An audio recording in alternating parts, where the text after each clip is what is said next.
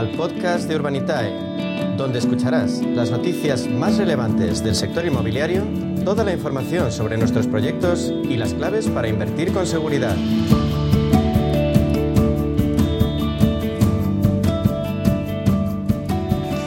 Atentos, como siempre, estamos al sector inmobiliario, a su evolución y a las opciones de inversión que ofrece, como el crowdfunding, ya saben esa herramienta que abre la puerta a los particulares a operaciones que no pueden afrontar en solitario.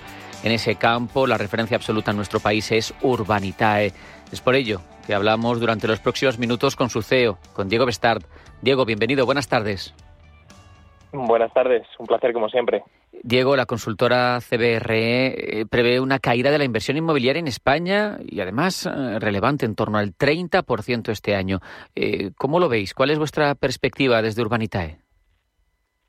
Bueno, nosotros en Urbanitae lo que estamos viendo es eh, totalmente lo contrario. Es decir, este año eh, tenemos una previsión y según vamos eh, a, bueno, pues ya a mediados de, mayo, tenemos una previsión de hacer un casi un doblar la producción del año pasado, es decir, crecer en un, en un 100%. O sea que no solo estamos no, no, decreciendo, es decir, no solo estamos viendo más inversión, sino que estamos viendo una, una inversión muy, muy elevada y más apetito que nunca.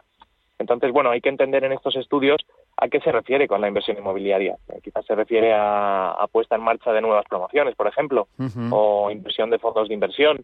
Eh, y es verdad que, bueno, pues tanto el mundo de los fondos de inversión eh, como, como el de obra nueva, que hemos hablado muchas veces en este espacio, pues está, está en caída. También es verdad que venimos de un año récord, es decir, el 2022 fue un año récord en muchos ámbitos, sobre todo en, en compraventas, por ejemplo, y, bueno, pues en, un año después de un año récord, pues lo normal es que, se, se, controlen un poquito más y se, mm. moderen un poco más las, los indicadores.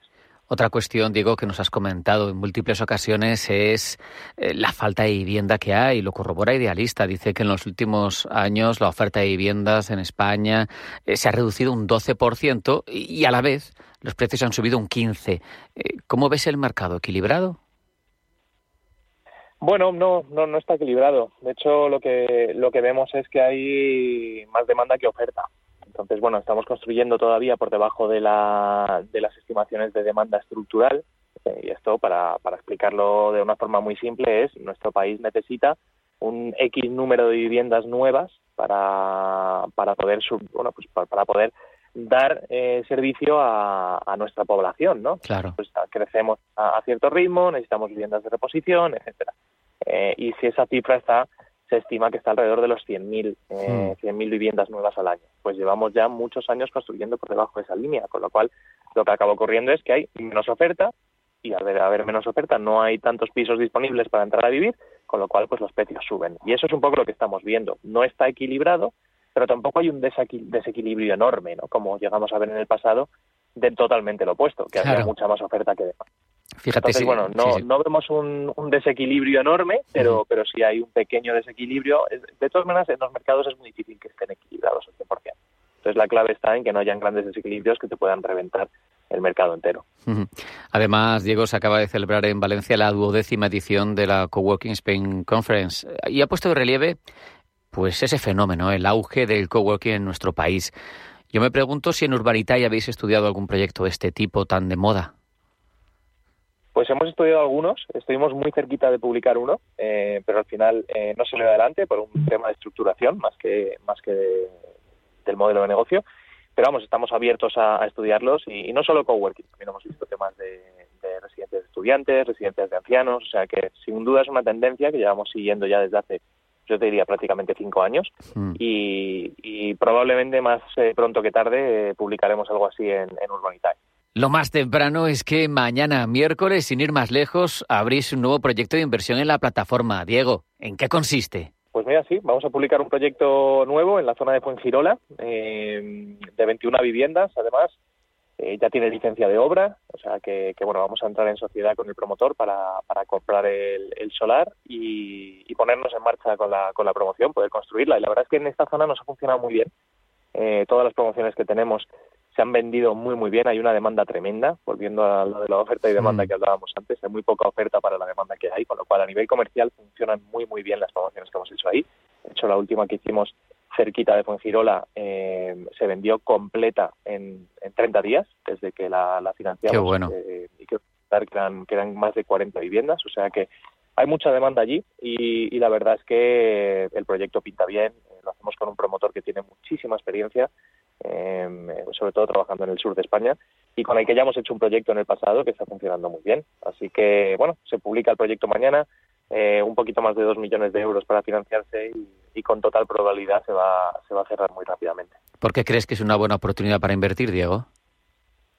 Bueno, el promotor, la verdad es que es un promotor de primer nivel. Eh, Aines Homes es una marca blanca de, o una marca, una promotora creada específicamente para, para trabajar con crowdfunding como nosotros, de, de un grupo inmobiliario muy potente como el Grupo GS.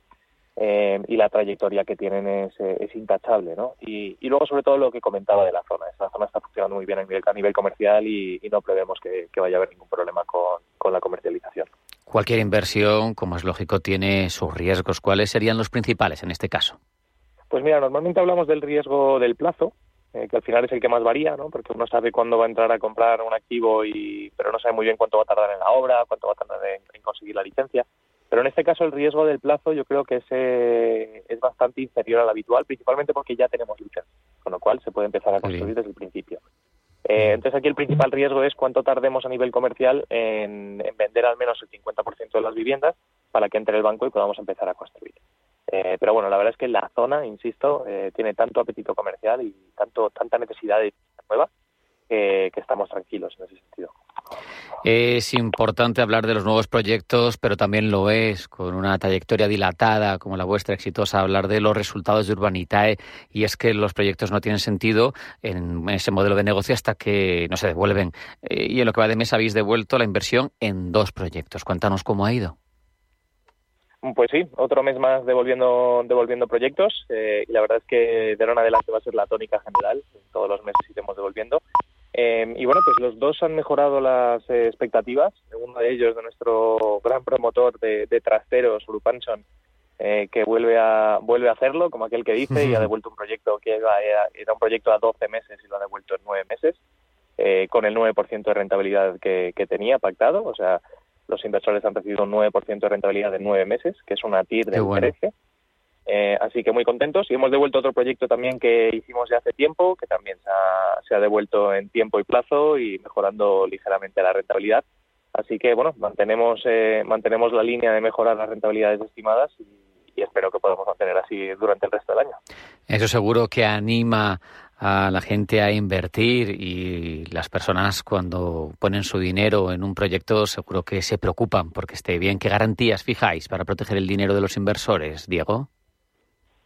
Bueno, depende de los proyectos. Cada proyecto tiene una estructura de garantías, pero, pero bueno, aquí lo importante es entender que todas las inversiones que se hacen están respaldadas por un activo real que es inmobiliario. Entonces, claro. eh, y a diferencia de los fondos de inversión, pues el inversor sabe exactamente dónde está invirtiendo. O sea, puede ir literalmente a ver su, su inversión o su, su, promoción o su edificio o, o su local comercial.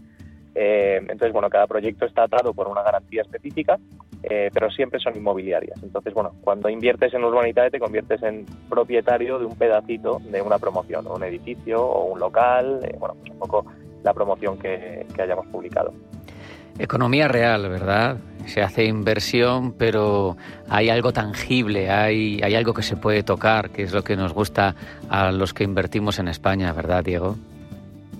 Eso es, de hecho tenemos una campaña que dice invierte en algo que puedas tocar, ¿no? Uh -huh. yo siempre digo, ¿no? Que la máxima en la inversión es eh, entender dónde, dónde se invierte. Y, y lo bonito de, de, de, Urbanita es que uno sabe exactamente dónde está su dinero y, y sabe el inmueble que hay detrás. Que bueno, eso da, da mucha tranquilidad a los inversores. Diego Bestard, consejero delegado de Urbanita, y ha sido un placer hablar contigo como siempre. Un abrazo, hasta la próxima. Un abrazo, muchas gracias.